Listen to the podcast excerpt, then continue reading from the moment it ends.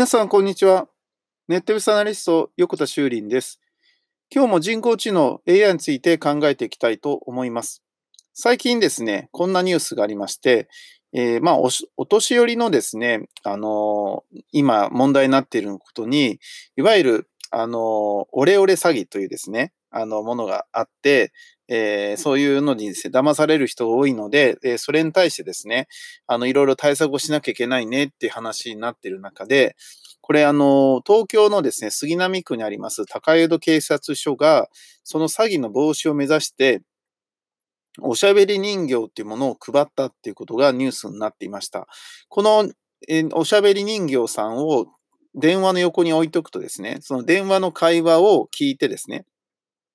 で、それに対しておしゃべりをするというものになってるわけですね。で、そこの中で、なんか、こう、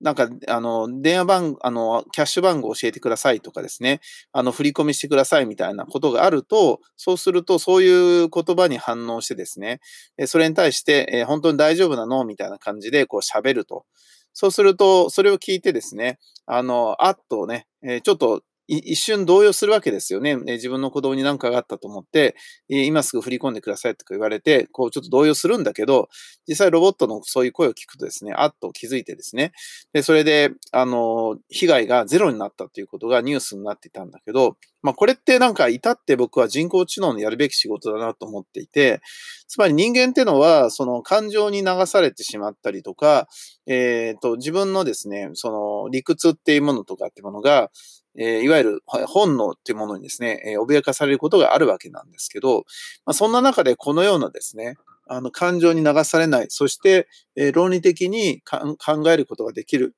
ロボットと、セットになることによって、え、我に返ることができるっていうものは、すごくね、素晴らしい活用じゃないかなっていうふうに思うんですよね。だから、その、何でもかんでも、なんか人間の仕事をですね、人間のやってることを人工知能に任そうと思うんではなくて、やっぱロボットのいい点っていうのがあって、その一つがね、やっぱこういうとこにあるんかなというふうに思ってるんですね。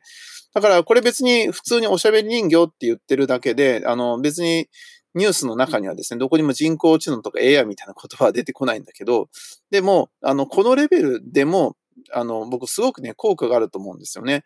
だから、えっ、ー、と、そういう視点で、こうなんか人工知能 AI の商品の開発してみてもいいんじゃないかなっていうふうに思いますけどね。えー、ぜひ、あの、これをまたね、AI によるとかって言って、変にそうやって打ち出すんではなくて、そうすると結構それに対してですね、あの、批判的な人がいるのでね、えー、普通にこうやって作ったらいいんじゃないかなと思いますけどね。ネットベースアナリスト、横田修林でした。ありがとうございました。ではまた明日。